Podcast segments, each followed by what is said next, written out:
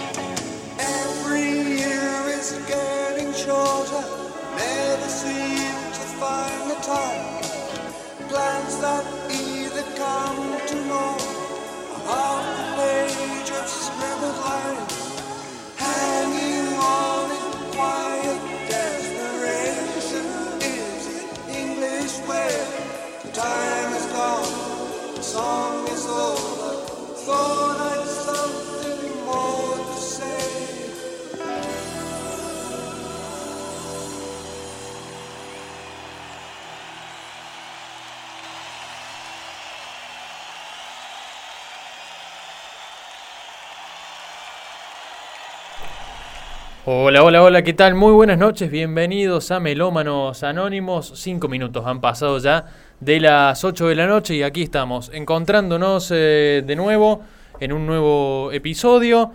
Ahí vamos a acomodar eh, los auriculares, ¿eh? Ahí está, eh, perfecto, ahí se escucha. Nos estamos encontrando de nuevo en un nuevo episodio de Melómanos Anónimos, donde vamos a estar repasando, por supuesto, mucha música hoy. Eh, ya vamos a estar explicando, vamos a estar contando, por supuesto, la temática que tenemos eh, para hoy, la temática que nos va a estar eh, acompañando. Pero eh, primero algunos chivos antes de presentar a quienes me van a estar acompañando esta noche en la mesa. Eh, tenemos habilitado un número de WhatsApp eh, para que nos puedan escribir, para que se puedan empezar a comunicar con nosotros. 358-503-3617 para que se comuniquen, para que nos cuenten desde dónde nos escuchan, qué es lo que... Si tienen algún disco que refiera a la temática de hoy, también por supuesto bienvenido para que eh, nos puedan escuchar, para que puedan, eh, por supuesto, participar del programa. 358-503-3617, el número del Toque Radio, para que nos puedan eh, compartir su mensaje. También hay una historia de WhatsApp ahí en el Toque Radio, en el Instagram, para que nos eh, podamos también comunicar. Ya voy a acomodar un poquito ahí los auriculares, estamos con algunas cuestiones técnicas todavía, pero los presento rapidito. Eh, ¿Cómo andas, Juan? ¿Y todo bien? Buenas noches. ¿Todo bien, Darío? ¿Cómo estás? ¿Todo bien? A full. A full, ¿eh? Sí, Bueno. con ganas de volver de nuevo. Linda temática tenemos para hoy. Sí, linda, linda, te- linda temática nos acompaña. Seba, ¿cómo andás? Buenas noches. ¿Cómo andan chicos? Bien, Darío, ¿vos? ¿Todo bien? Bien, bien. Bueno, me alegro. ¿Qué haces. Hugo? Buenas noches. ¿Cómo andan? Volviendo. Volviendo. De a poquito, sí, sí, siempre se trata de volver, ¿no? Por supuesto. Siempre se vuelve. Siempre se vuelve. Siempre se vuelve, exactamente. Bueno, eh, mm, ahí vamos a acomodar un poquito los, eh, los auriculares, por supuesto. Hoy tenemos, estamos arrancando con el cumpleaños, la celebración obligada, de la, la efeméride obligada para hoy, que es eh, el cumpleaños, los 50 años nada más y nada menos que The Dark Side of the Moon. ¿eh? En este caso no estamos escuchando Dark Side of the Moon, el, disco. Ya vamos a hacer un programita especial eh, con estos 50 años de este tremendo disco, este disco que es tan significativo para todos. Pero estábamos escuchando al principio Tiempo o Time, ¿no? En vivo en este disco que es el delicado sonido del trueno, ¿no? Eh, bueno, disco tuyo, Hugo. Sí. Dijo que cayó en mi casa, no sabe, no sabe muy bien por qué, pero creo que me lo regaló alguien. Eh, es un disco del 83, eh, con, sin Waters ya, y es eh, posterior a el, eh, un momentáneo lapso de razón. Sí. Es la gira de un momentáneo Sí, lapso de razón. exacto. Este, es un disco en vivo de Floyd, digamos, que recorre un poco lo que se puede. Porque hace un salpicadito tiene. tiene Claro, claro. Eh, en realidad a mí me parece que el que es posterior, que es Pulse, que tuvo una producción distinta, incluso ediciones diferentes, es mejor que este. ¿no? Ahora yo no lo he visto nunca en, en vinilo. No, yo lo tengo acá grabado que Sí. salió el CD con la lucecita. Claro, claro. Pero El- no en vinilo. El, CD El solamente- importado, el nacional salió sin la lucecita. Ajá. Sí, tengo los dos. Capaz que estaría un tipo, un, un refractario que lo movía y ahí. y ahí no, no tenía un foquito. Eh, Se, te quem- se terminaba la pila, vos lo abrías, le ponías otra pila, triple Ah, A, mirá y seguías vos. andando. Entrabas a la noche a tu casa y estaba Titilando. titilando en la oscuridad el puntito rojo del pulso, pulsando. ¿Cuál bomba? Claro. Este, en realidad, este, eh, digamos, es, es el Floyd sin Waters en el año 83, cuando ya andan funcionando, digamos, los, los solistas de Waters, y es Gilmour el que se hace cargo de la composición, como en el Ah. disco anterior. Sí. Acá también están con invitados y demás. Pero tiene algunos detalles que, bueno, que, es- que son antipáticos en todo caso, que yo lo he dicho posiblemente. Ya no es, no es el Pink Floyd de, de la época Pink Floyd. No. Bueno, ahí eh, los, más, los más puristas no, no, no lo... No, Es como Divison Bell, ¿no? Que dicen que es un disco que es, de, es la- el primer disco solista de David Gilmour. Cla- es mejor el, disco- el primer disco solista de Gilmour que, que es del 78. Pero, Claro, sí, del 70. pero lo que pasa es que tiene una producción muy, muy descuidada y una grabación muy descuidada y algunas cosas que hace Gilmour que son antipáticas. Si vos querés escuchar Will You Be Here, vos querés que toque el solo, Claro, no que lo silbe. claro. Entonces Claro, es como una claro. ofensa, ¿viste? Decir, no, pa- imagínate vos el tipo que fue a, los conciertos. Claro. eh, uno lo escuchó en el disco y, si no, y no te gustó, digamos, y no me gustó en el video. Si gordo, tocá. Claro, sí, para eso está. Para eso, Para eso te pagué la entrada. ¿Para qué, te, ¿Para qué te llamo? ¿Para qué te traje? Sí, yo he visto videos que, por ejemplo, lo toca. Y lo, lo tararea Y lo tararea. encima. Y lo tararea encima. Ese no está mala. Sí. Bueno, Y si lo silbe, Sí, sí, Eh, sí. no, no, gracias. Pero Sí. además tienen otro cantante que, bueno, que está muy lejos de, de- del propio Gilmour y de Waters. digamos. Entonces, es un Floyd medio rengo, digamos. ¿no? Pero Claro, el sí. tema es del, del efeméride, digamos. ¿no? Así es, ¿eh? bueno, 50 años estuvo cumpliendo. 50 años con un detalle. Se cumplen 50 años del lanzamiento en Estados Unidos, Sí. no del lanzamiento en Inglaterra. Primero de marzo y, 24 exacto. y 24. Y 20, exactamente. Pero bueno, Sí. como todo lo importante parece que acontece en el norte, estamos festejando mundo. los 50 años eh, de un disco que, mm, lo decíamos por ahí, es lo que es también gracias a la participación de Alan Clara- duda. claramente. Ni más ni menos que la mano de Alan Parsons en la producción del disco, en el sonido cuadrafónico, que también Sí. es, es toda una novedad. Y un disco que también trae varias cuestiones eh, compartidas, ¿no? Que es primero un Pink Floyd a principios de los 70, tratando de encontrar un poco su, su sonido de esa época. Y también. Ya, Sid Barrett. bueno, también tratando todavía Tratando de de- superar la partida de Sid Barrett, ¿no? claro, ni, ni- claro. ni más ni menos, ¿no? Claro. En ese contexto Sí. sale una de las obras más importantes del siglo XX, ¿no? Sin duda, sin De duda. la historia de la música. De la historia de la música, sí, sí, Disco totalmente. Pero además es el producto de una evolución de la banda, ¿no? Eh, la banda ya no es una banda psicodélica como en los 60, y eso empieza en Atom Hell Mother, que es el primer disco que les produce Alan Parsons, y hay un salto de, no digo de calidad, pero de estilo claramente. digamos. Sí. Por Oscurecido por las nubes, que no es de él, no es de Parsons, ya es ya no es psicodelia, ¿no? ya no es more de los 60. Claro. Y bueno, Oscurecido por las nubes es el disco exactamente anterior a, Claro, ese a este. ese. Ese es un discazo. Pero acá, con el toque de, del ingeniero que había grabado en la azotea a los Beatles, la última vez que aparecieron en, en- en vivo, Sí. eran Alan Parsons y Glyn Jones.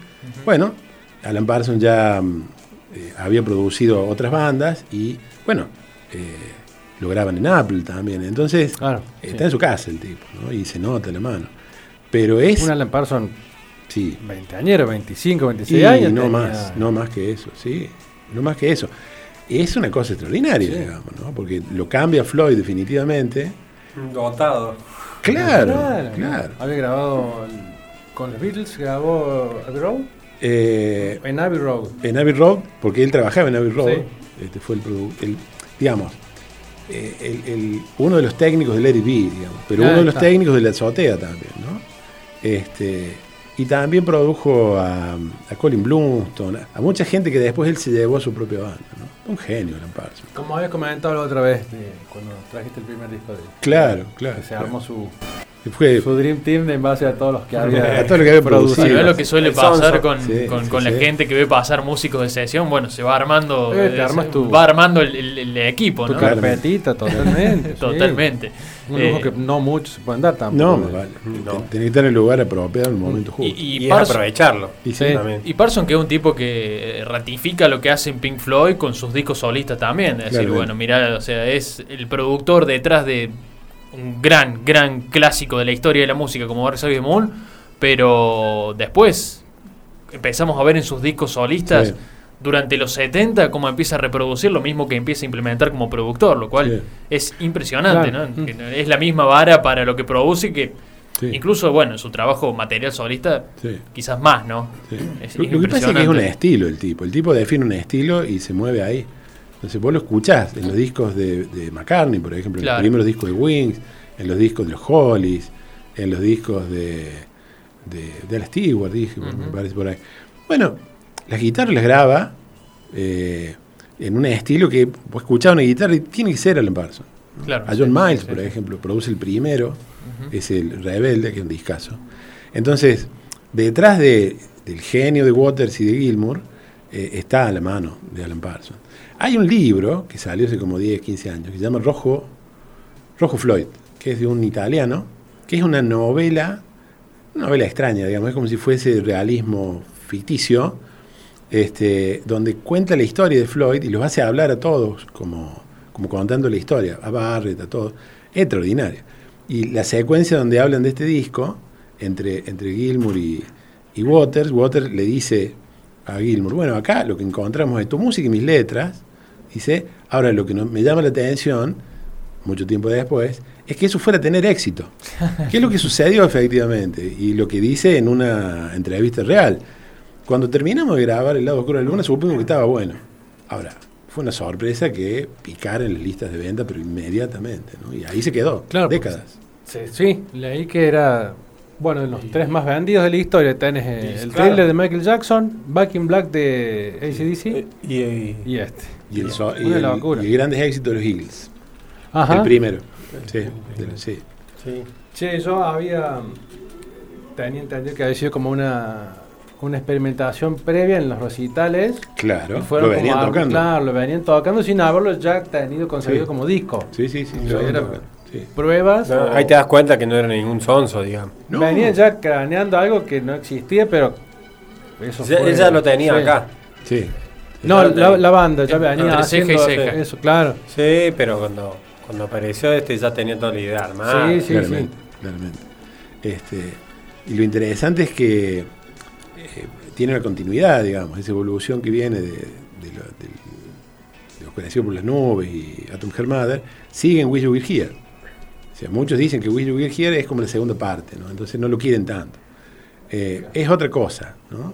pero es inevitable pensar en el lado oscuro de la luna como, digamos, un, algo que parte las aguas. Antes y el, después. es el pilar, sí, es, es lo que está al medio, sí, sí, es, es- es lo que separa la, la era Sid Barrett totalmente. Yo creo que termina la década del 60. Desde el antes y el Exactamente, es un disco que marca el acabó. comienzo de década. Sí, se ¿Es, acabó la el- el el mejor, después. Sí, el mejor de la banda o el mejor momento de la banda? O el Las dos cosas. Es el mejor Sí, disco de la mí banda sí. en el mejor momento.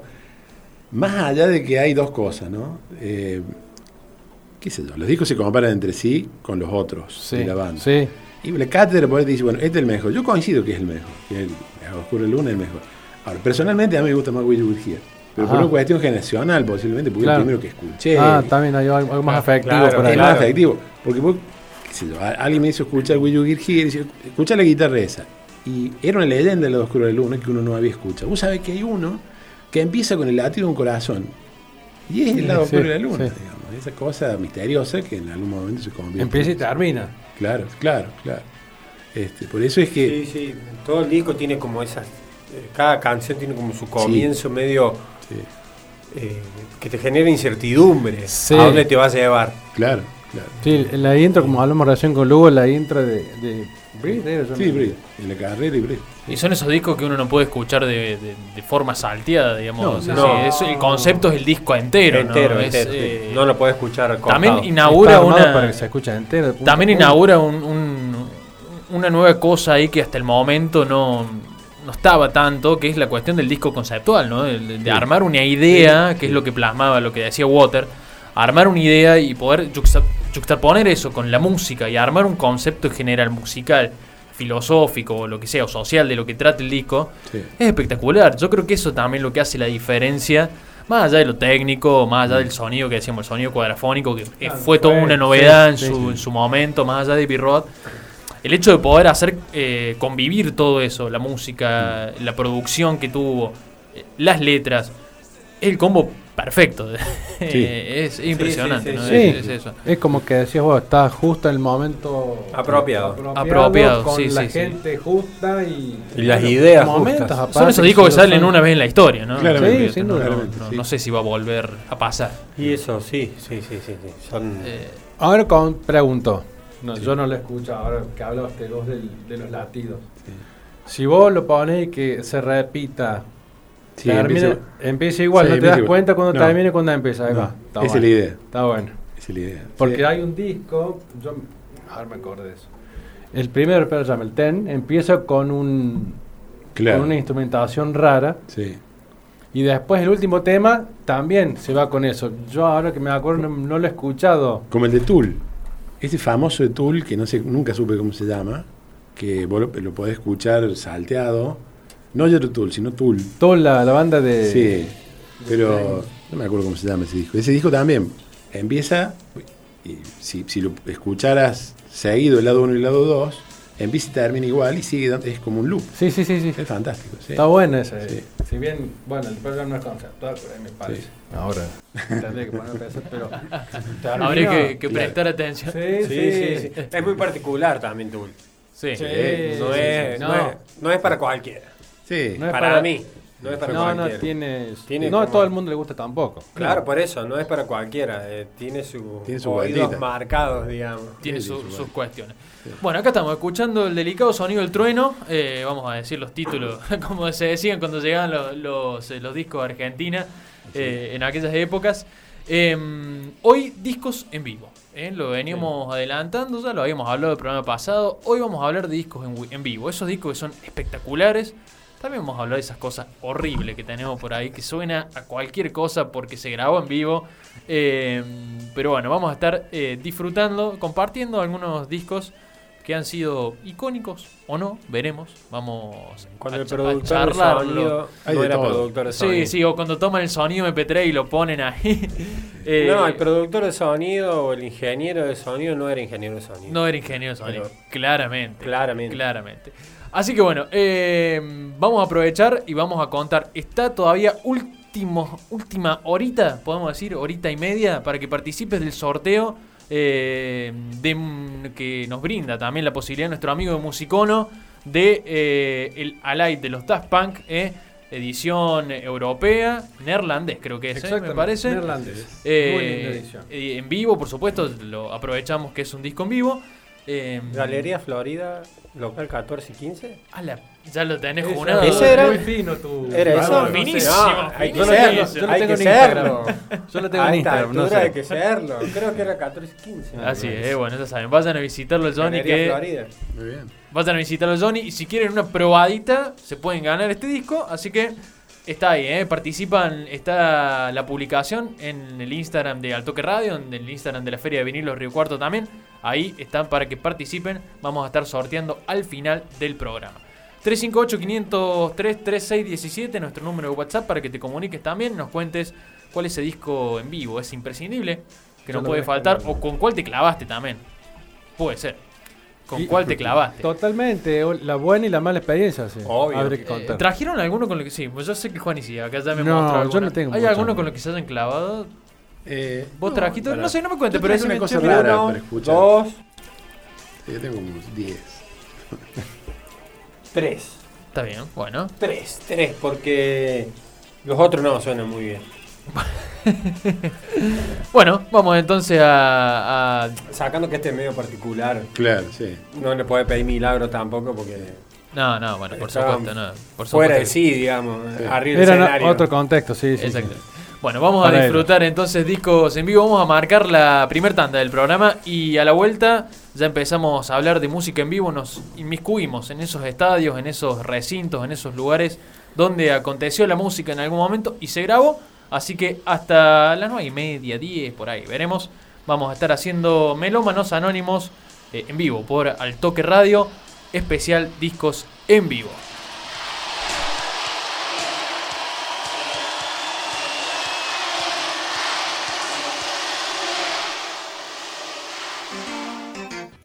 Baby, my mama would rock me in the cradle in them there old cotton fields at home. When I was a little baby, my mama would rock me in the cradle in them there old cotton fields at home. Ah, when them cotton balls get rotten, you can't pick very much cotton in them there. Oh, cotton fields at home. It was down in Louisiana, just a mile from Texarkana, in them there. old cotton fields at home. Now it might sound very funny, but you did make very much money in them there. old cotton fields at home. Yes, it might sound very funny, but you did make very much money in them there. old cotton fields at home.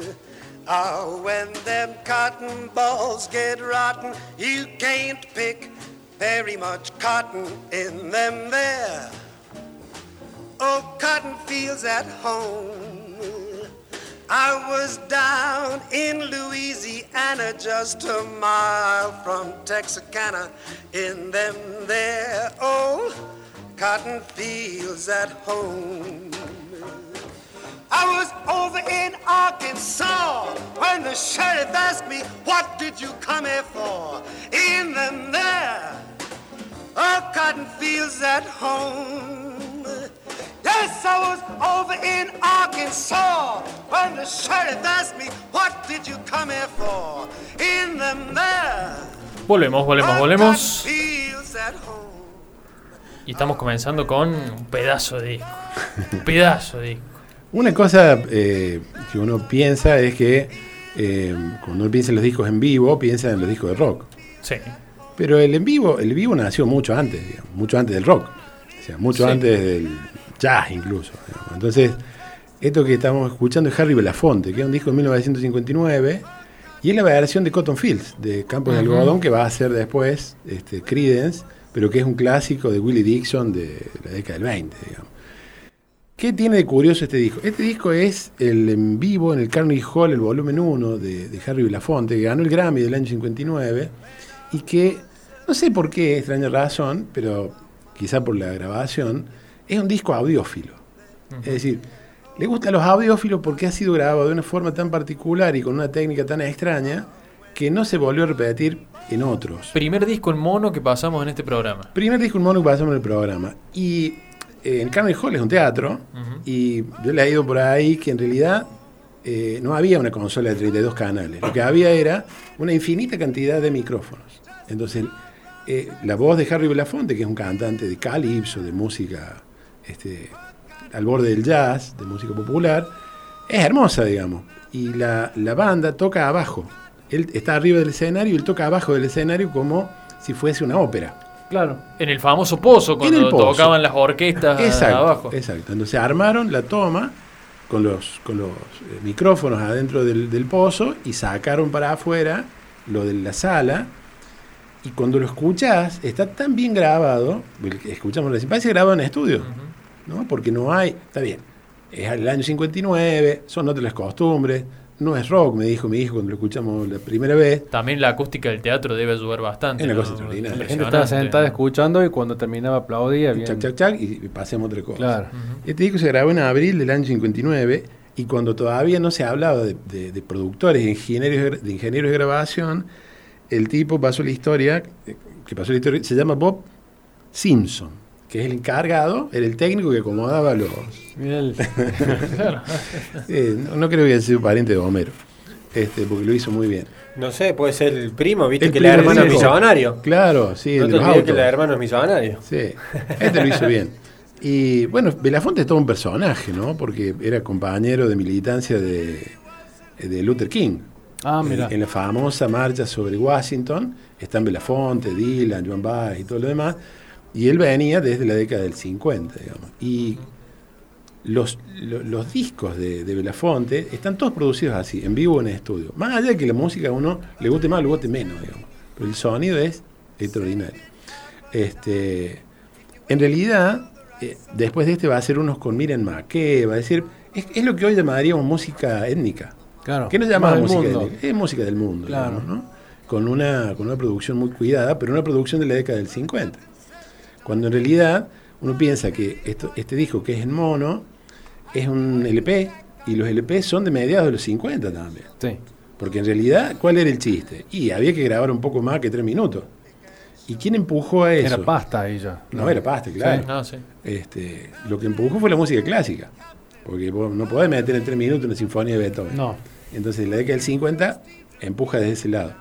Pero toma la explosión de la música popular a, finales de los 50 y, por supuesto, la explosión de los 60, que posiblemente 60 y 70, que hablaremos después, digamos. Che, y. mm, Sí. ¿Se estilaba sacar cada tanto uno? Sí. ¿O ese es uno No, no, particular no, y después no, uno no. sacó más o sacaba cada No, cinco sacaba cada tanto, sí, Ah. sí, sí. Un sí. disco en estudio por ahí, o estudio, lugar de grabación y después en vivo. Ah, Exactamente, porque además eh, el truco era la presentación en vivo. Claro. Entonces, en muchas de las presentaciones en vivo había. Quizás no este, todo el mundo tenía para comprar, no todo el mundo compraba discos. Claro. Y sus artistas tocaban en el teatro. Exactamente. Este. Porque además no hay equipos todavía. No hay tantos equipos. Claro, claro. En el 59 ya se ha definido el formato, digamos. El formato de la RIA, en 33 revolución y medio, pero hasta medio de los 50 estaban dando vueltas todavía. Ah, con la púa y el. Claro. Claro, sí. la Y el vitrola. cono. El famoso vitrol. Sí. Este, Ahí entonces, iba quinta fondo, iba el disco. ahí Sí, arriba. hasta que Claro. se le acaba la cuerda. sí, sí, sí, de acuerdo, es, exactamente. Sí, sí, acuerdo. Literalmente. Sí. Este, bueno, eso. Yo quise traer este porque es una curiosidad, digamos. Es, Porque- No, es no, y- buscado, eh, Este es sí. codiciado. Sí, sí, yo lo he visto en varios videos de gente que dice loco. que disco bárbaro. Este, Los que escuchan más allá. ¿viste? Porque Eh, los- sí, los- sí, los que escuchan más que el resto. Sí, Sí, yo por ejemplo ahora, lo- mientras hablaba el Hugo, lo estoy escuchando de Sí. fondo y es hermoso. Suena muy pro. A ver, vamos a escuchar un poquito. Es hermoso. drive steel like me, Lord, Lord, can't drive steel like me. Oh, you can't drive steel like me, no, no, you can't drive steel like me. Well, John Henry drove into the mountain. pasa que el, tipo tiene un estilo que es Impresionante. Es impresionante, Sí, un sí, cantante. Sí, por eso. Yo lo escuchaba de fondo y digo, ya soy, ya estoy que lo, lo guardo en el bolsito mío. Porque aparte está bueno porque si bueno es en vivo Sí. suena muy bien y no tenés tampoco tanto el, el ¿No? fondo del está bien como es, no es, no es griterío, no es que iban a No, ir no. fanáticos a gritar Claro. este estilo musical obviamente. Sí. Pero en vivo. es en vivo, de el otro mono y- escucho una canción, no sé si es él, seguro, yo me voy a acordar y te lo voy a preguntar, que parece una película de de Tim Burton. Sí, es. ¿Sí? Sí, es. ¿La de Beetlejuice? Sí, claro, por supuesto, es de él, Ah, sí. Cuando Sí. empiezan a bailar todas ahí en la mesa. Sí, Está- sí, este- este es el volumen uno, recordar esa está en el volumen dos. película. No, mira. Sí. Por la, me- la voz, me, ahí nomás. Esa- sí, claro, cuando bailan en la- alrededor de la mesa. Sí, Sí, ahí sí, está. Sí, Ahí sí, está. sí, sí. sí, es Harry, Harry Belafonte. Este, sí, es para. La voz principalmente. La voz, vino. cuando yo le Sí. escuché, digo, Sí. ¿es este Sí, vos? sí, No, sí, muy sí, la voz, Sí, ¿no? después yo Sí, la lo voz. puse el otro día, lo sonaron no sé en dónde y lo, lo puse en casa. Claro. Sí, sí, sí. Bueno, impresionante, ¿eh? Un disco, que hasta los aplausos suenan. Suena Sí, prolijo, prolijo, parejito, ¿eh? tan bien hecho que todos aplauden muy bien. Sí, sí, sí. Eh, bueno, gran, gran disco. Eh, un disco de culto, que es lo que decías. ¿Qué tan difícil es, no? Porque eh, si uno lo ve, sí, bueno, a ver, ¿qué, ¿qué precio puede aparecer? Es un disco... Porque viste que hay sí. discos que te los catalogan, Sí. lo ponen catalogado como de Sí. Prime, ¿viste? Sí, sí. Culto, culto, culto. Eh, y por ahí los precios, así, bueno, es un disco fácil, es un disco difícil, es un No, disco... es un disco bastante fácil de encontrar. Esta Bien. edición de RCA, ¿no? Porque Bien. es una edición, reedición, reedición, reedición, reedición. Ahora, no tengo idea cuánto puede salir una, Claro, no. una primera edición del año 59 de esto. Como dijiste vos hace un par de programas, que había un disco de los Beatles que alguien lo tenía que si no tengo idea cuánto puede salir y no lo Claro, no y lo el ven. blanco. Claro, ahí está, bueno. El, el blanco 01. Posiblemente que sea que sea tan tan tan bueno, tan inconcebible hace que no tenga un precio. No tiene precio, claro. Este sí, digamos, estos andan dando vueltas por ahí. Si tiene un precio y es caro, es decir, Claro. bueno, tiene un precio y Sí. es caro. O sea, pero el tipo que no, decir no. el primer disco, o sea. No, porque los primeros cuatro los, tien- los tenían ellos. Sí. Entonces se supone que él tenía uno Lennon, uno McCartney, uno Ringo. Se supone que Paul. ese es de alguno de esos cuatro, digamos. Que alguno de los cuatro tiene el, el uno. Anda a saber quién se lo El quedó. cero es se lo llevó. George Martin. Estamos hablando de los Beatles. Eh, hay un disco en vivo de los Beatles dando vuelta acá. Eh, bastante, bastante fiero, vamos a decir la verdad. De difícil escucha. no De difícil. Porque Los escucha. Beatles no sonaban fieros. ¿no? Eh, no, no, no, no, no por los Beatles, no, sino por la Ah. grabación y por Ah, lo que por lo que fue eh, esa presentación en vivo. Eh, un disco yo no lo he escuchado, la verdad, no he tenido Y tuvieron más de 12 años para poder disgusto, no sé. editarlo. Para La grabación. Ahí va. Eh, ¿Vos decís que no estaban ni convencidos ellos del disco ese? Para mí- querían hacer un disco en vivo. El productor quería hacer un disco en vivo, pero cada vez que grababan algo era inescuchable. El público tapaba los sonidos. Absolutamente. Todo tapaba. Tuvieron que esperar hasta el año 77 Sí. para cuando aparece la magia de la remasterización Sí. para bajar un poco los niveles del público para que suene un poquito más los instrumentos. Hay un concierto, Poquito más. hay un concierto que es muy famoso, que no sé si será el mismo, me parece que es el mismo del, del disco este. eh, no me acuerdo el nombre El en vivo. Stadium. En Este es el del Hollywood Bowl. el Hollywood Bowl. Sí. Hay un concierto muy famoso que está en YouTube dando vuelta, en- remasterizado en teoría, eh, donde están ellos en una cancha de béisbol que ingresan con, con un Sí. auto por atrás de, de la cancha, que el público está solamente en media tribuna, digamos, media cancha.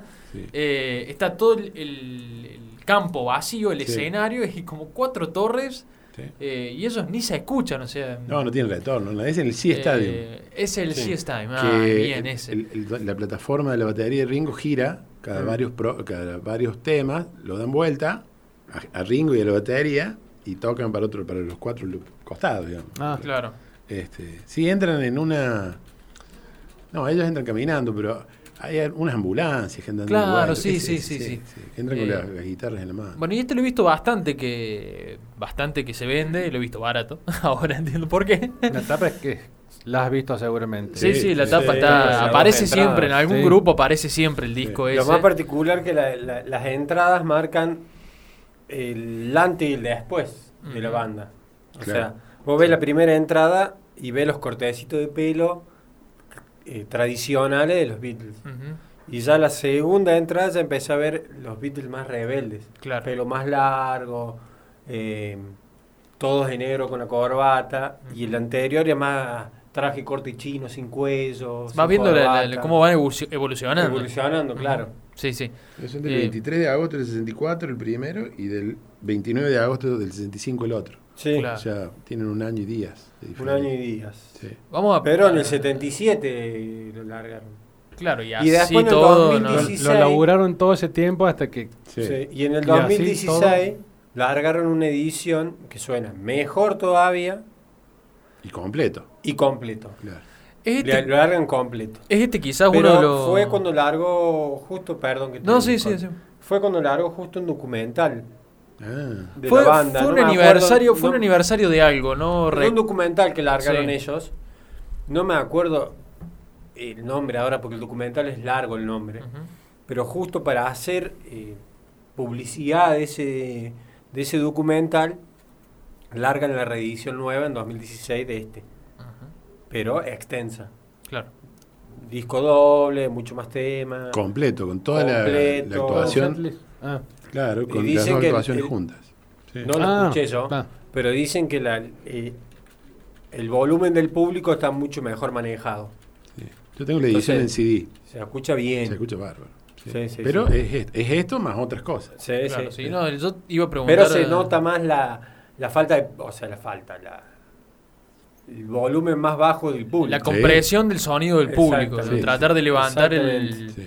Que esto es un desafío también Porque, porque. este, este arranca y se escuchan los gritos. Es todo un desafío Sí. también porque hacer que, o sea, vos disminuís el público y por ahí subís la grabación de la banda. Y si la grabación de la banda no es buena tampoco, Sí. eh, terminás escuchando una cosa totalmente saturada, pero con el público Lejos. lejos. claro, ¿no? Lo que rompes pasa todo. es Rompes Es parejito. como, como hablaba Lugo recién del disco que puso, ¿no? O sea, no tenía consolas para, para laburar, pero la llenaron de micrófono. Acá no lo llenaron de micrófono.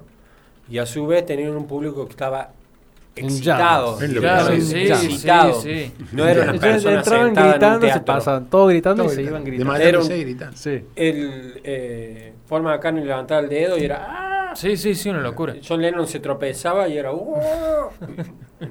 ¿Qué vas a grabar así? Lo que ellos decían además que no, no se escuchaban ellos mismos por Claro, de la gente. No Claro, escuchaban. ahí está. Claro, No por eso, retorno. Su retorno. por eso dieron, tanta vuelta para hacer un vivo.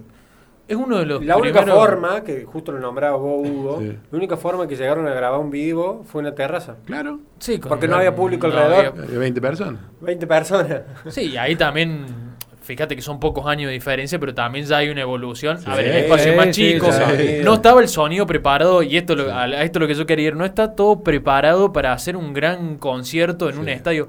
Es uno de los primeros discos, de las primeras bandas en que hace un- una producción en vivo así, vos digas, eh, una de las primeras grandes bandas, vamos a poner entre rock, lo que sea, que hace un disco en vivo, es la primera prueba.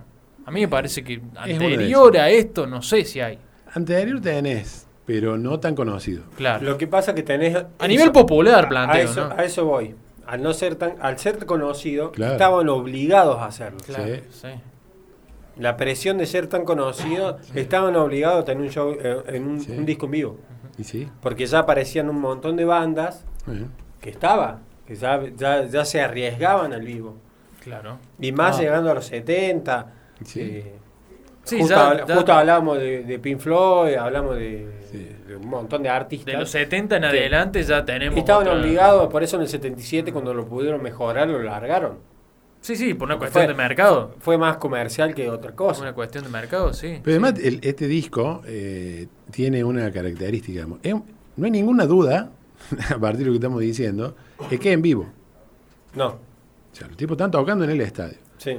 Cosa que no había sucedido en discos anteriores. De- no de ellos, sino de otra gente. Voy a decir, si había en Bueno, eso pasa mucho. Y claro, hay algunos artistas como Johnny Rivers o como eh, James Brown que en los primeros discos, a principios de los 60, en paralelo con los Beatles, eh, largan discos en vivo. Pero la leyenda dice que, qué sé yo, el, el vivo en, de- en el Apolo de, de Brown. Jim Brown, y está grabado en el Apolo vacío y después con la gente. Y los de Johnny Rivers, eh, él tocaba en un pub. Y que los primeros discos son la banda y él tocando en el pub y después con el sonido del pub mezclado. ¿no? Que es un truco que hizo, un disco que, producido. que- coproducido, ¿no? Entonces hay como una especie de falso vivo, porque la gente iba a verlo en vivo a él, a Johnny Rivers, y a, y a- y a James Brown, digamos. El, el chiste era verlo en vivo. Este, y eso lo usa al principio, digamos, pero después, este, en los 70, como decías vos, en los 70 los discos de Johnny Rivers son en vivo. Y los más famosos son todos en vivo, efectivamente en vivo. Sí, sí, sí, sí. Pero hay como una especie de, de- de mitología alrededor de esa historia. ¿no? Acá ningún, ninguno lo tiene, y es el que falta, que tendríamos que poner, pero no lo tenemos en vinilo, que es Chep Trills, de, de la Janis Joplin, que es el último disco de Janis Joplin con eh, Big Brother y Holding Company, que hacen exactamente eso. Ella Sí. había tocado en Monterrey. Muy y- difícil conseguir ese Ah, disco. Tremendo. Pero es difícil de conseguir. Y eh, caro, eh, el, carísimo. san- el Santo Grial. Y sí. ¿Qué Además- perdón, además en Monterrey, lo que significa Monterrey para esa época también. Claro, Sí. él ya había cantado en Monterrey y entonces querían sacar un disco en vivo. Y todavía no había sido gusto, porque es Santo 67, Claro, 69. claro. sí. Entonces, ¿qué, qué deciden? Bueno, grabamos, eh, eh, grabamos en un teatro. Y graban en un teatro y no funciona. Porque la gente que va al teatro no le conocía a Janis Joplin. Entonces tenían como... No, no funcionó. Entonces, ¿qué hicieron? Llevaron la banda al teatro, tocaron en el, tocaron en el teatro y como hacemos nosotros, cuando terminaba el recital se iban a tomar cerveza al bar del frente. ¿Qué hizo el productor? Se fue con la grabadora, captó el sonido de la gente hablando y qué sé yo, y eso es lo mismo que Johnny Rivers. puso.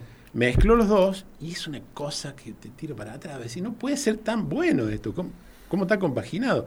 Y parece que Johnny toca ahí entre medio de las mesas. Y no, está en el teatro. Está sola. Está sola en el teatro con la banda y está el sonido del pub. Una cosa extraordinaria, un milagro. Ese que tiene el tapa de Robert Crumb, sí. Vos tenés el disco de, por ejemplo, justo hablando así Sí. en vivo y todo, cuando empezó la moda de, de Woodstock, Sí, el vivo. de Está el vivo Sí, gusto. Que son sí. tres discos. Sí, ¿Tú lo tenés? sí. ¿Y qué tal suena? Más o menos. No, no es una cosa muy extraordinaria. No.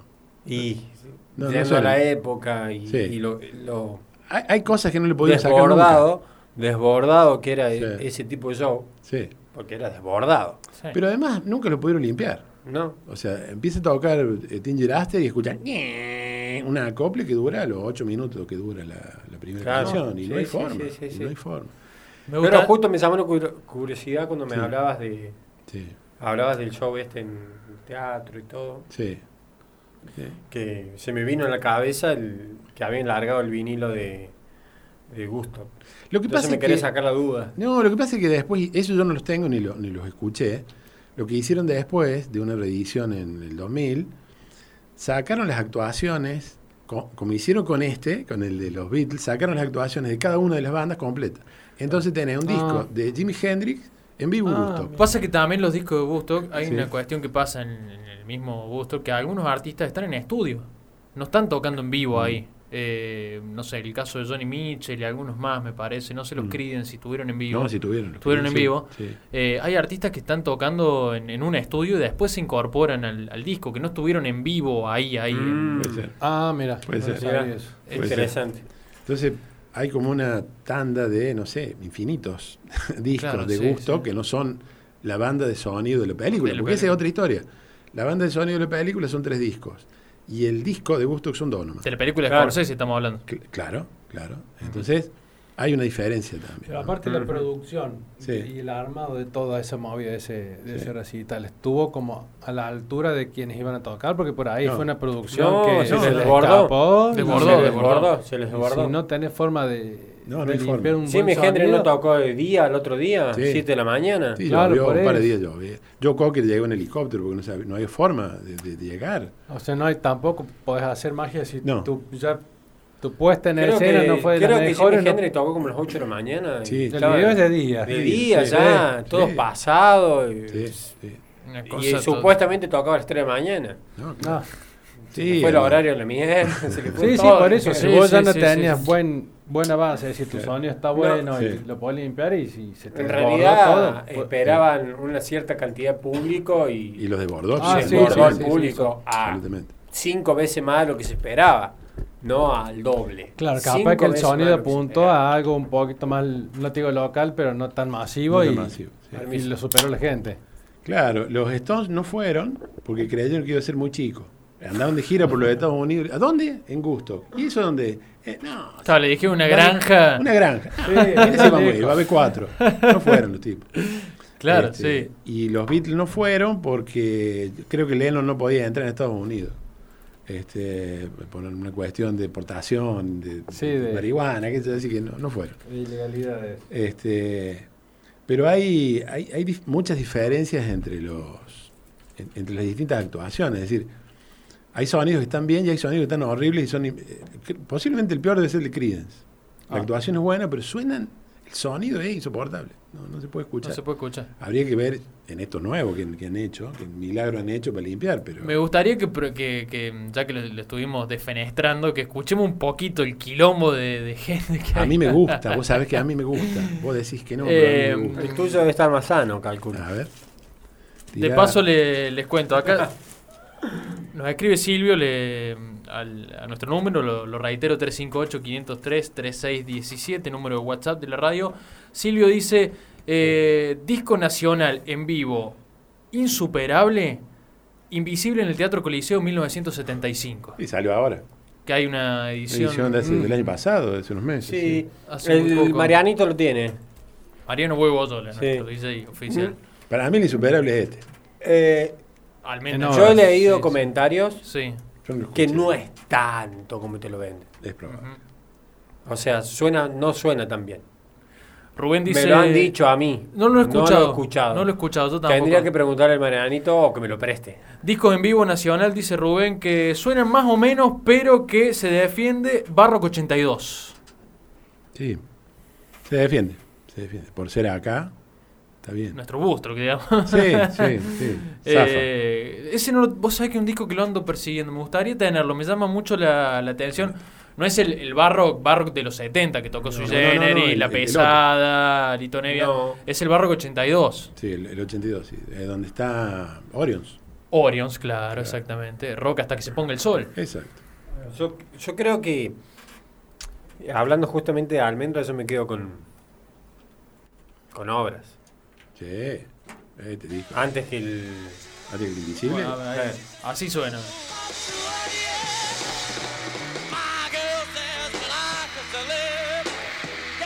Gritan ellos, o sea, no, ni ellos afinan.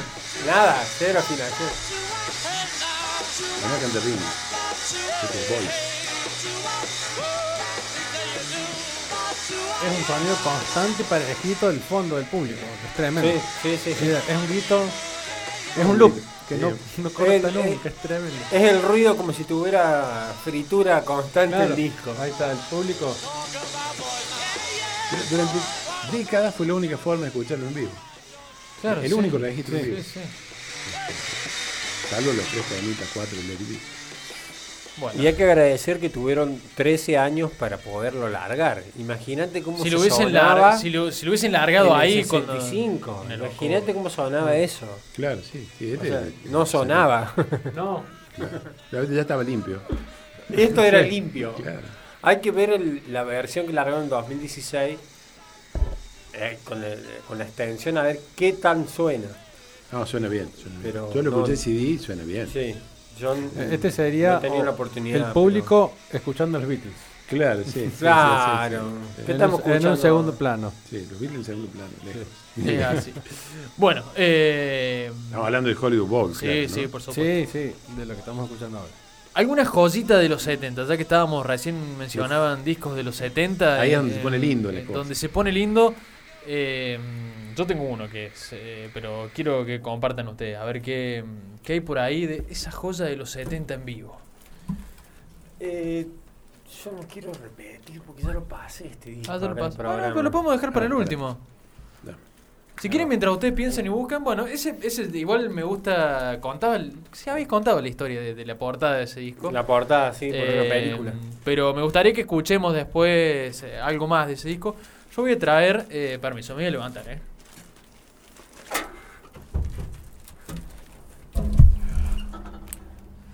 Ahí está, ¿eh? mientras nos acomodamos un poquito. eh, ese me gustaría. Hola, Kevin, el ¿cómo vivo- te va? Bueno, llegó el técnico, llegó el técnico oficial, Kevin Barjacoba. Salude. Después le pasamos el chivo. Hola. Hola, buenas noches. Buenas Buenas noches. noches. Excelentemente bien.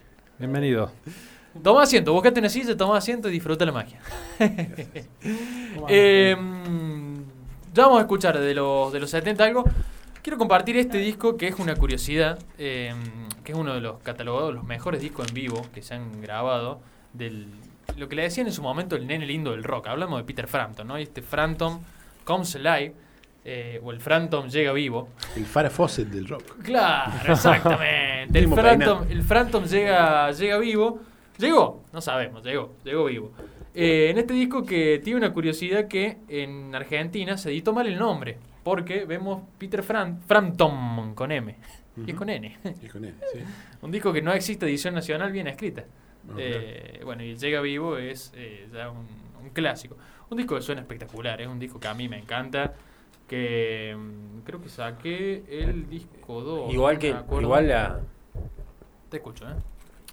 Oh, se me fue la palabra. El, el que lo graba, la, la edición que lo larga acá, eh, AM, ¿no es? Sí, AM, sí. Eh, todos los discos suenan espectaculares. Sí, sí, sí. No tienen falla. Sí, o sí. sea, cualquier disco que ponga esa. sí. Bueno, ese es el sello de los Carpenters. Vos Sí, ponés los Carpenters o Paul Williams. sello, no me salía la palabra el sello, sello. sí. Están muy cuidados. Fíjate, sí. Juan, y si me enganchas ahí el 3. Te pega Uh. un salto en la carrera, ¿no? Este disco. Sí. Y es el disco que sí. lo catapulta internacionalmente a Sí. Peter Frampton, ¿no? Es el que lo lleva a nivel mundial. Claro. Ahí va, ¿eh? Eh, Bueno, vamos a escuchar si enganchamos el tema 3. El de... ¿Vos me tenés fe? A ver, a ver, vamos a ver, vamos a ver. Ahí va, me Pase. parece. A ver, esto Ahí. es radio en vivo, ¿eh? Así, así escuchamos música en vivo. A ver, Esta es Radio Verdad. a ver, a ver.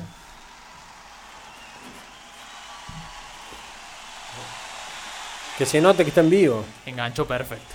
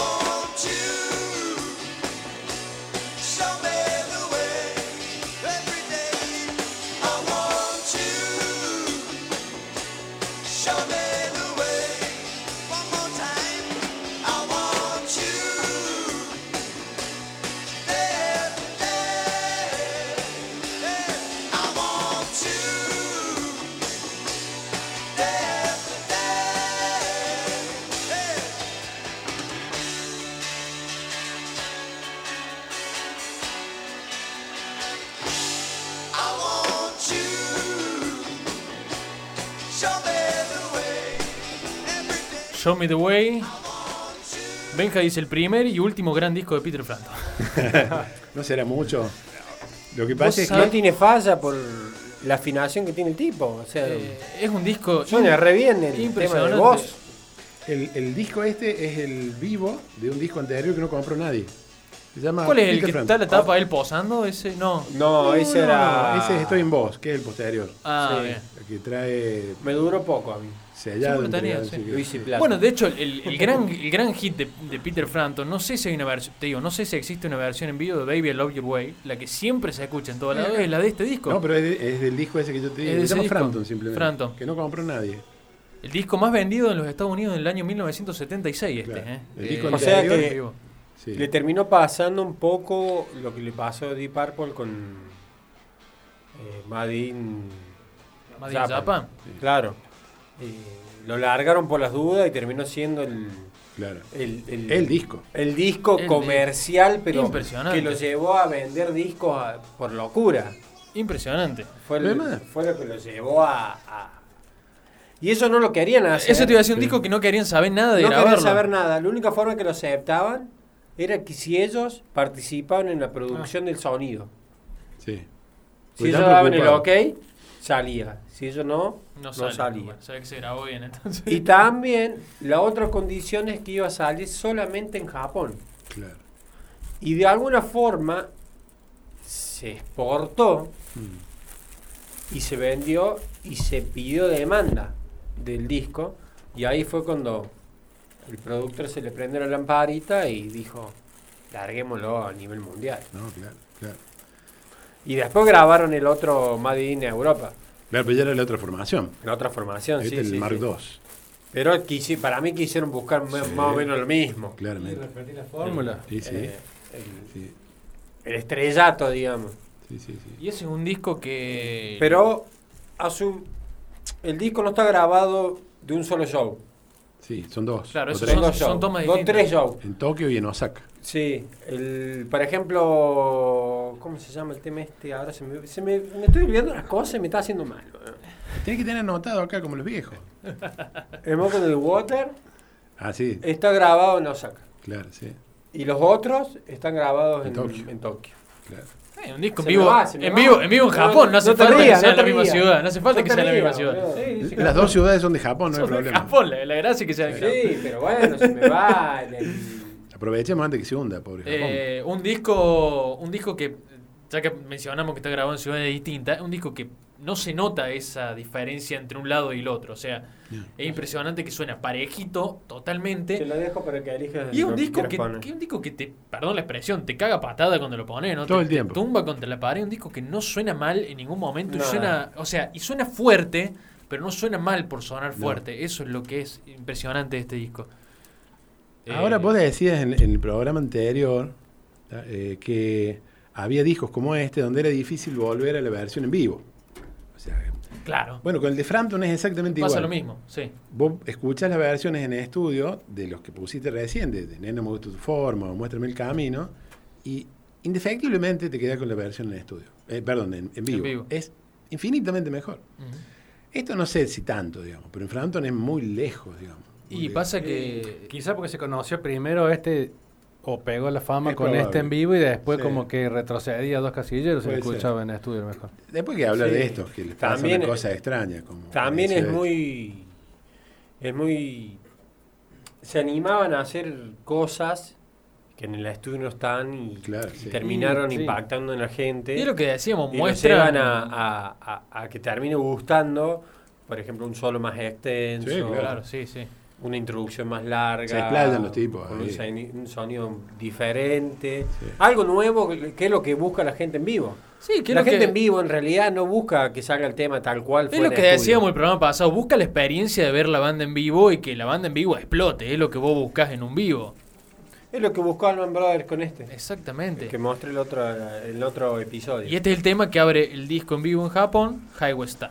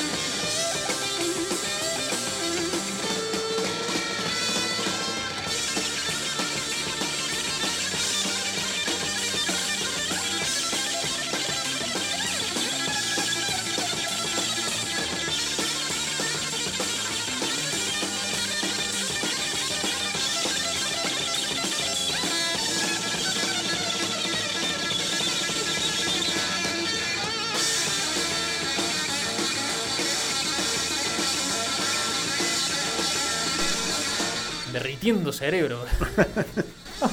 El loquito de Richard. Tenés que estar solo en tu casa para escuchar esto. sí, sí, Si tener. no, eh, si te vivir- divorciás, pe- pedís divorcio de los padres, un montón de cosas. Este Tenés que no se pueden escucharlo escuchar despacio. No se pueden escuchar despacio, te digo. Claro, claro, No, no por eso tenés que estar solo. Sí, sí. Lo llega a poner el palo en tu casa y tenés tu mujer al lado, te, te divorcias directamente. Te, te muestra así la puerta. Sí, sí, te señalan a la puerta. Sí. Pero me voy con los auriculares puestos, olvídate. La importancia, la importancia de tener, de, de poder tener una valijita pila, ¿no? Te vas por la calle con. Sí. Pones Spotify Sí, dale, y vas dale. sacando tus discos, escuchando el mundo y sin Pero importar lo sí, que te esté ya señalando está. de atrás. Ya ¿entendés? está, ya está, ya está. Bueno, eh, Highway Star en vivo, impresionante lo que suena, es una cosa de loco, es un disco que Parejo para colmo. Impresionante. La púa es Eh, una. Sí. es una cosa de loco, es uno de los mejores discos en vivo de los 70. Me, 51 años. me colgué con el año, 70 y Dos. Dos. Dos. Sí, 72. cumplió 50 el año pasado. es impresionante. Sí, sí, sí. Muy agradecido a Fernando Benzi que me lo ofreció. Ahí va, listo, tiró el chivo. Perfecto. Un gran amigo que conocí por otros discos que le compré. Hicimos una amistad muy linda. Bueno, vos sabés que hoy, hoy en la mañana me preguntaban, eh, en el programa aquí de la mañana, vamos a darle, me preguntaban, ¿cómo se conoce un melómano con otro melómano? Ay, bueno, bueno. es eso, eh, vas a Son comprar los un misterios. disco, conoces uno y decís, Claro. che, mira, tengo un amigo y que Sí. va y le compras disco y termina armando un grupo WhatsApp. ¿eh? Así. Es así, sí. Eh, es eso, ¿Lo ¿no? agregamos? La gran pregunta. Claro, che, tengo un amigo, eh, sí, bueno, va, viste, es- ya está, eh, es así. Eh, hablando de Deep Purple, quiero ir a lo que le sigue a Deep Purple, que es lo que tiene el Seba ahí, que es la continuidad del programa pasado. Claro, yo Claro, un ¿eh? hilito y me estuvimos hablando de esto. Claro, claro. sí, De sí, sí, un- sí. Y tengo ganas que lo escuchemos, porque... eh, yo me traigo dos de Deep Purple. Bueno, De, claro, de ese sí. disco los traigo, los seco un poco en la transpiración porque seguramente que en ese recital han terminado detonados Sí. y traemos que este disco ¿Llegas? Ahí va. sí, bueno, que este es el termo, voy a hacer- Eh, ahí lo ponemos. Ahí va. Sí. que este me lo prestó mi primo, yo este no lo lo tengo en CD. Lo Ah, tenés en consignación, lo tenés ahora. Este sí. me lo prestó, en realidad yo conservo mi relación con él porque tiene este disco y un par más. si me escuchara otra cosa no, no, no estaría. Si está escuchando el podcast en este momento, Ah, por eso es. Claro, por eso, tantos Tanto años. cariño. Terminó la amistad. se acabó la amistad, dijo. Eh, bueno, y así han sacado también. Si yo mal no recuerdo, tengo esa. Es doble. Claro, dos cassettes. Sí, Se me ten- vienen a tengo. la cabeza dos cassettes. Bueno, Bueno, ¿de qué disco Ah, estamos hablando? Porque lo Estamos hablando en vivo en, Cora- en el corazón de la ciudad. Te voy a decir que pongas el último del lado A. Dale. Eh, lo que yo había hecho en su momento, que era eh, un manual de cómo debía sonar, aparte de este discazo que escuchamos recién, cómo debía sonar una banda en vivo. Que muchos deberían decir, mira, escuchemos esto y después armemos, De- claro. Vemos cómo se hace. ¿Cómo se hace? Bueno, este también son dos años de grabación, del, ochen- del 78 al 80. Sí. Y han juntado los mejores shows, como obviamente, como acá también. Y una formación inmejorable con dos de los muchachitos que escuchamos recién, eh, John Lord Sí. y Ian Pace. sí. Más el cantante de la segunda formación de Parque. Claro, de Que la el dueño. Sí, sí, sí, sí. El dueño, de ca- el dueño de casa, el dueño digamos. de la pelota. El dueño de la pelota. Y con otros tres monstruos también, que el mismo disco que traje yo en Listo y Dispuesto tienen los mismos músicos. Claro. Han durado un par de añitos. Eh, no sé si este tema o. Sí, este. No alcanzo a ver el Sí. surco. Ahí está, sí, le Sí, enganché. sí, es para... El tema es. Eh, no hay amor en el corazón de la ciudad. Exactamente. Bueno, lo escuchamos un rato. Sí, sí. Dale,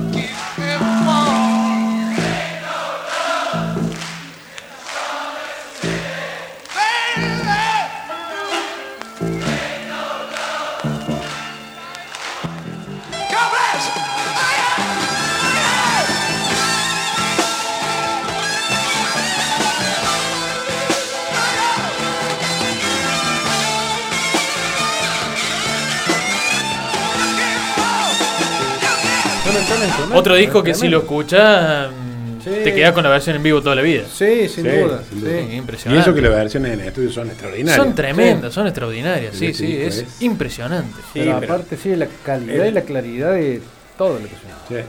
hay que acordarse que los OK lo dieron ellos.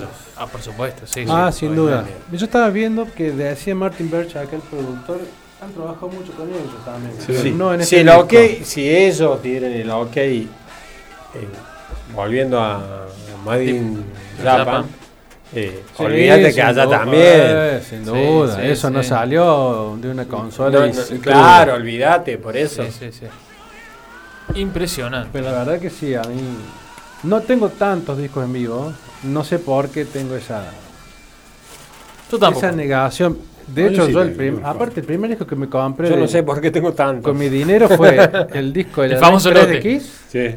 Y uno de L7. Y después ya como que me corrí un costado los discos en vivo, no sé por qué no. No les tuve el, la paciencia, no sé. Yo, no sé, yo no sé por qué no tengo tantos. Tire, Sí. tire. Dispare. Dispare. Usted dispare. Lado do- la- ahí, como va el 2. A ver. Y esta es una historia, ya que estamos en Japón recién. eh, esta, esta banda le pasa exactamente lo que le pasa este, al, a los Spinal Tap en la película. Ah. Y yo siempre tenido la teoría de que se basó en este hecho real. Porque ahí en el año 79 los Chep Trick eh, habían, ya tenían cuatro discos. Y no había forma de que levantaran. No ¿qué le pegaban. No le pegaban, no había forma. Entonces, ¿qué hicieron los tipos? Se fueron a Japón, al Budokan, grabaron un disco en vivo, cortaron un simple que se llama Quiero que me quieras, lo, eh, lo produjeron en. lo lanzaron en Japón, como hicieron, como iba a ser el de Purple, pero también lo largaron en, en Estados Unidos, y cuando los tipos volvieron, eh, los habían vendido todos. Volvió con la- volvieron con la gloria, Volvieron sin con- saber. Sin saber Sin qué saber. había pasado. Entonces inmediatamente sacaron el disco, Chep Trick, en vivo en Budokan, y que es doble. Y la primera edición es simple. ¿Por qué? Porque no era un grupo como Purple o como. Ya no sabes si lo ibas a vender. No sabes si- sacaron uno solo. Pasaron como 15 años y lo sacaron completo. Pero la primera tanda es la primera y salió así como salió. ¿Este disco es de la primera tanda? Es la primera tanda. Bien. Sí. Este, y ese, el tema que vamos a escuchar es el, es el simple, que es el que se escucha siempre, y que hizo que se vendieran los discos anteriores. Y en, en el momento que estaba por salir, el disco que más vendieron, que es Policía de los Sueños. Y ahí, el, el simple que cortan se llama Quiero que me quieras, y, y en el intermedio presentan y dicen: Este es el primer tema del próximo disco que vamos a sacar, que es Policía de los Sueños. ¿Es este el.? A ver. Me parece que le erré el surco, a ver. Aparte, el ellos volvieron después porque Spinal Tap vuelve, pero Claro. vuelve Tema 2, absurdamente perdón. tocando en cualquier lado, en necesidad de tocar porque eran grandes en su momento, pero vuelven, Vuelven, a tocar sí. en, En lugares chicos, en lugares sí. chicos. Tema 2, lado 1 era, ¿no? No, tema 2, lado 2. Ah, tema 2, lado 2. A ver, sí, está bien. Sí. Quiero que quieras. Como me gusta. Ahí está. Ahí está.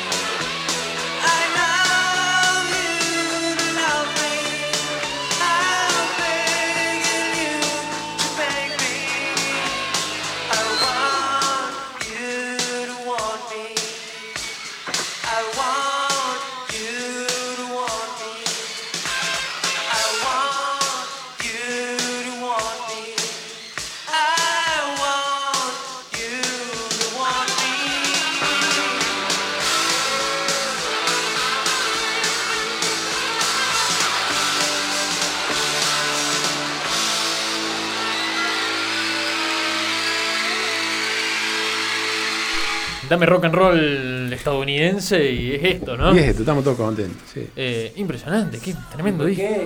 El, el rock es yankee. Y sí, es un El invento rock and roll es yankee. Así es. Los Si europeos dicen hablamos, porque... si hablamos de progresivo, sí, se lo doy Sí. a los europeos. No, Pero el rock el and rock- roll es yankee. Sí, Para Pero- mí.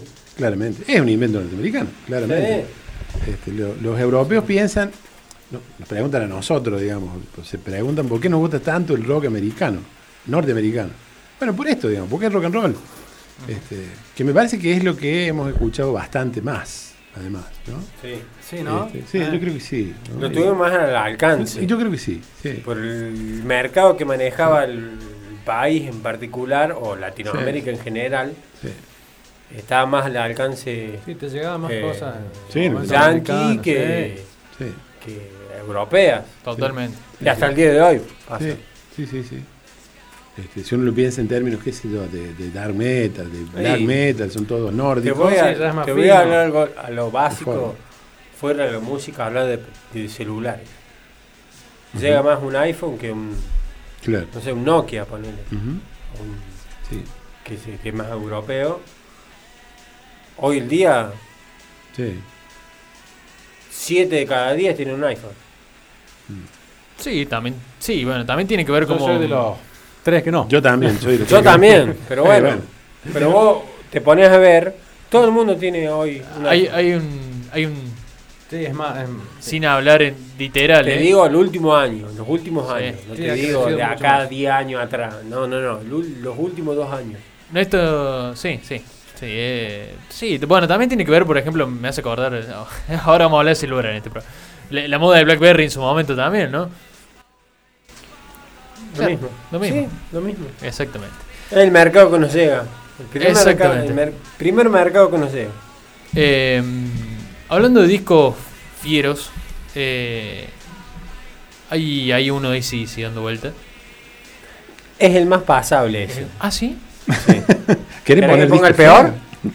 Yo te doy el peor. A ver, dale, vamos, vamos con el peor. Dame disco, vamos puesto disco espectacular. Vamos, vamos a poner algo horrible, ya que estamos. Porque todo bueno tiene algo malo. Por supuesto, todo bueno Si tiene no, no todo podría ser lo bueno. Si no, no se puede distinguir. Claro. Ahí está, para el Kevin que vino con la remera. Ahí está. Le damos el Justo. gusto y le vamos a poner un disco horrible. Justo, Qué, le voy a qué poner un- mal anfitrión, por favor. También tiene que ver la elección de las canciones, ¿o no? Hace- no, no, hacen no. a- Suena horrible todo. Ah, no, bueno, pero. el por- el es tema uno- 2 del lado 2. que es un, ¿Qué joya nos has traído, Juan? Y a ver, contanos. es un clásico el tema, pero un clásico para escuchar en estudio, por favor. Ah, para, ahí estaba la palanquita. A ver, tema 2, lado 2. Para que no veo bien. Eh, no vamos a decir nada, vamos a dejar que la gente escuche. Y, La intro ya te y- dice cómo es, cuál es la canción. Sí, sí, Olvídate. sí, sí, olvídate, olvídate. Eh, a ver, vamos a ver qué.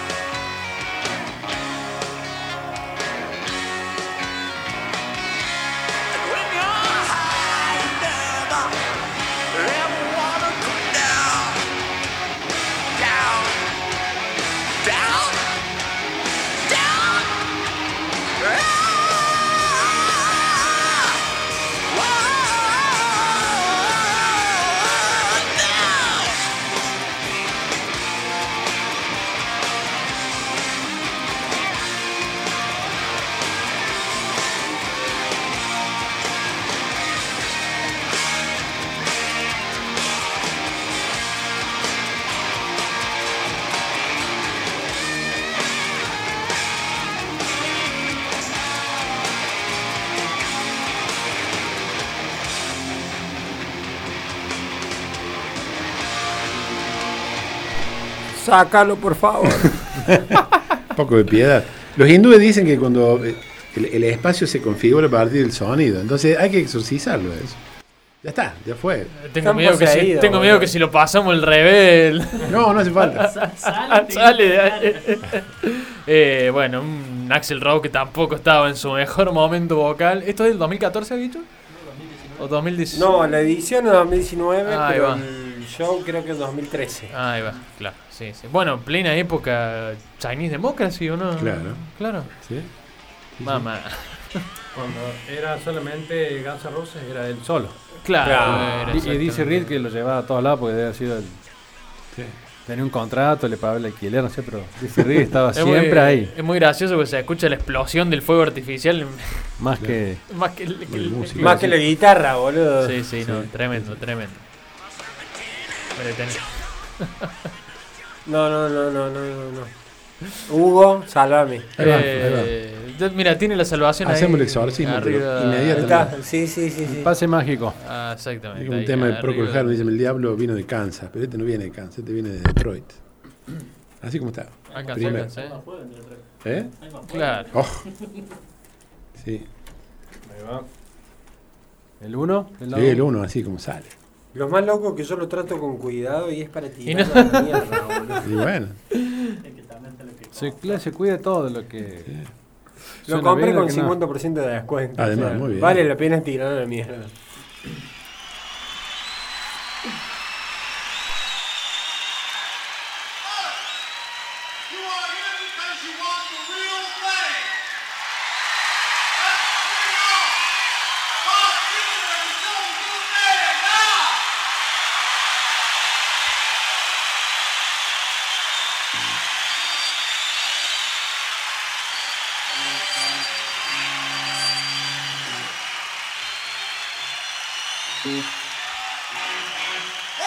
control.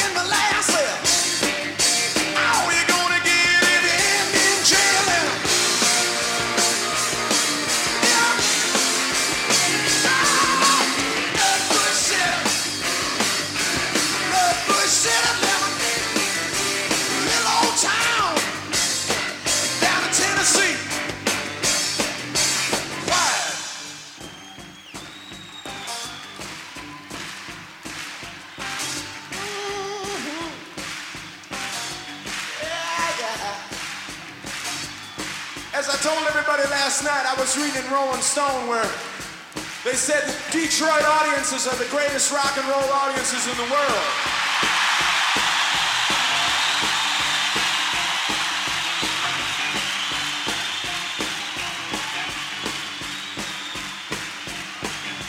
I thought to myself, shit, I've known that for 10 years.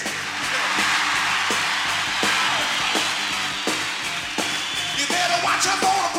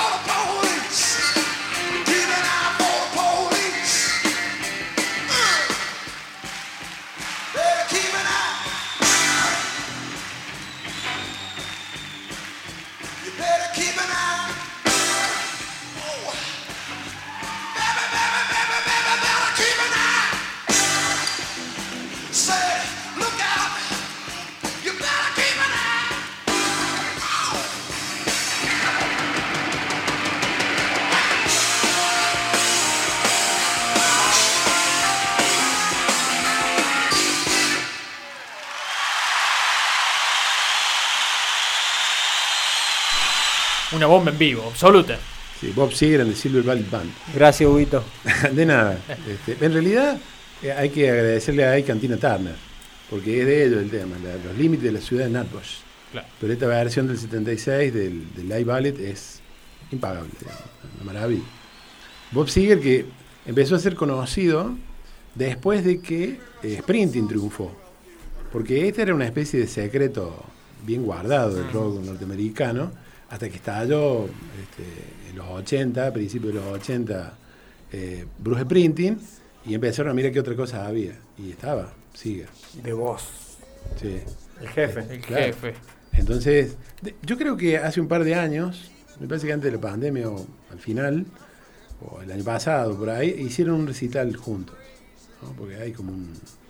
Hay, hay- hay un aire de familiaridad en la, en la música. Lo que pasa es que Seger es rock más tradicional, digamos. Es, es rock and Sí. roll y se acabó la historia. Sí, sí, sí. Este. Y, y- en cambio, Sprinter es más. Y la Street Band Balada. y Y otra cosa. sí, sí. otra cosa. Y Pero otra además, cosa. el tipo es pianista. O sea, Bob Seger no es guitarrista, es pianista. Entonces tiene una forma de componer diferente. ¿no? Entonces los, los primeros discos hasta el... Esto es del 76 y empezó a sacar discos en el 72. Es como los Chep Trick también, ¿no? Anduvo por la, por la ruta mucho tiempo hasta que, bueno, triunfó el otro y la gente empezó a, fijar en este disco. ¿no? Y después a finales de los 70 tiene un disco que es un éxito que se llama Against the Wind, Contra el Viento, que es un disco extraordinario. Tiene una producción fantástica y tiene tres, cuatro rock and rolls a este estilo y unas baladas que son De otro mundo. de otro mundo. De otro mundo, además un cantante impresionante. Sí. 40 minutos ya de las 9 de la noche. Vamos preparando el sorteo eh, del disco de hoy. Mientras los invito a que debatan, vean. Hay mucha música arriba de la mesa. ¿Con qué quieren cerrar? La idea es, vámonos con algo bien, bien arriba. Pero tenemos primero el sorteo. Así que mientras lo piensan, Vamos eh, preparando. vamos, a- vamos haciendo el sorteo. Tenemos la aplicación acá en el celu. Vamos a estar eh, subiendo el video Sí. del sorteo, sorteo. en nuestro Instagram, Sí. ¿eh? al toque radio y eh, Feria de Feria, Vinilos Río Cuarto. Así que, Seba, si vos lo tenés ahí, si Ahí ya estás listo, metemos sorteo. A ver, Número de ganadores, 1. Vamos yendo. Sí, comenzó la grabación. 198 comentarios, la verdad que hemos tenido. muchísimas gracias eh, sí, a todos los que participaron. Gracias, Johnny y Musicono también, Sin duda también. que nos dio un tremendo disco. ¿eh? Bueno, ahí vamos, ¿eh?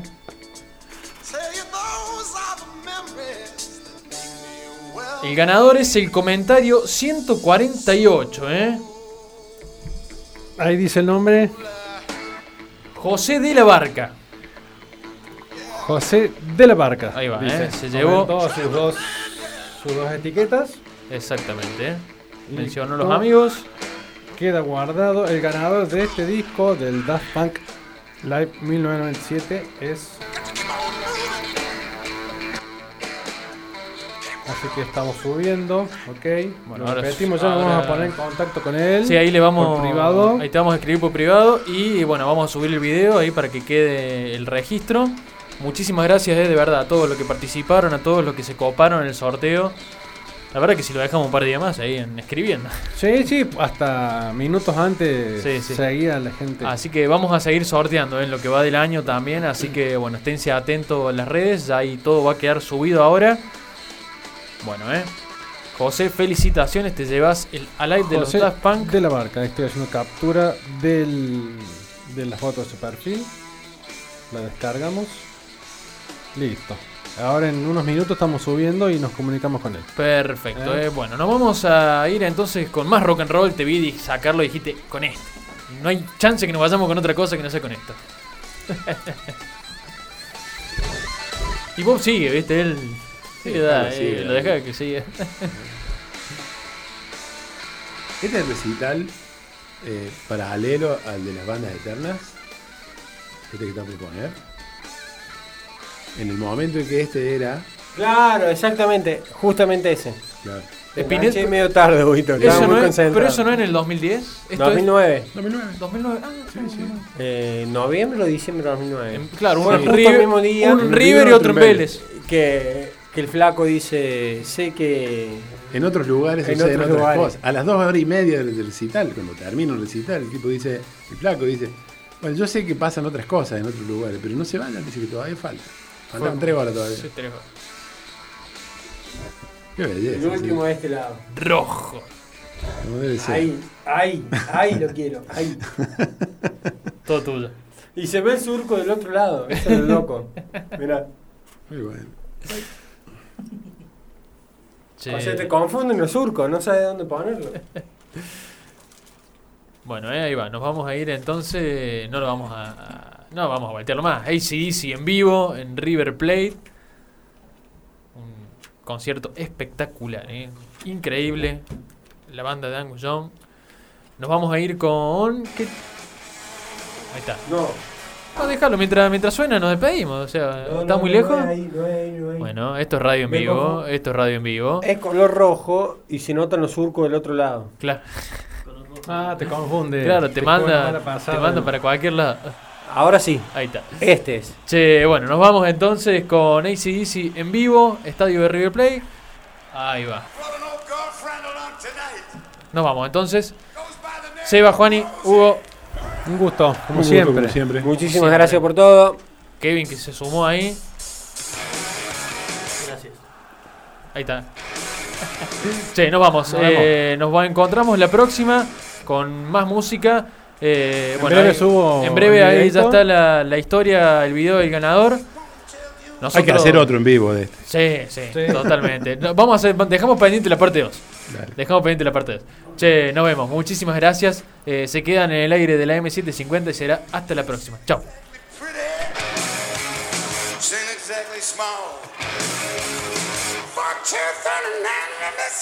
you can say she got it now.